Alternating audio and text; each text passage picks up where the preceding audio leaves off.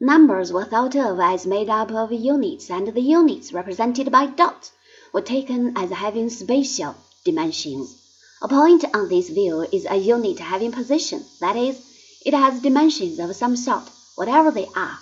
This theory of number is quite adequate for dealing with rational numbers. It is always possible to choose as unit a rational number in such a way that any number of rational numbers are integral multiples of the unit. But the account comes to grief when we meet irrational numbers. They cannot be measured in this way. It is worth noting that the Greek of which irrational is a translation meant measureless rather than bereft of reason, at any rate for Pythagoras.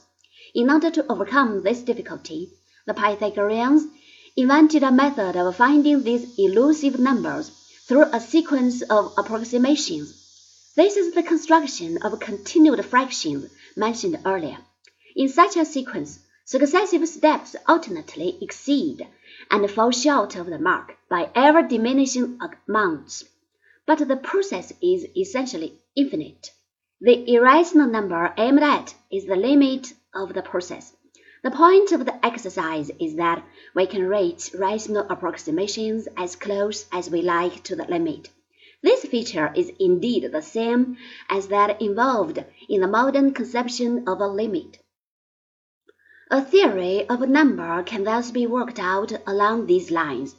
Nevertheless, the notion of the unit conceals a fundamental confusion between discrete number and continuous quantity, and this becomes patent as soon as the Pythagorean theory is applied in geometry.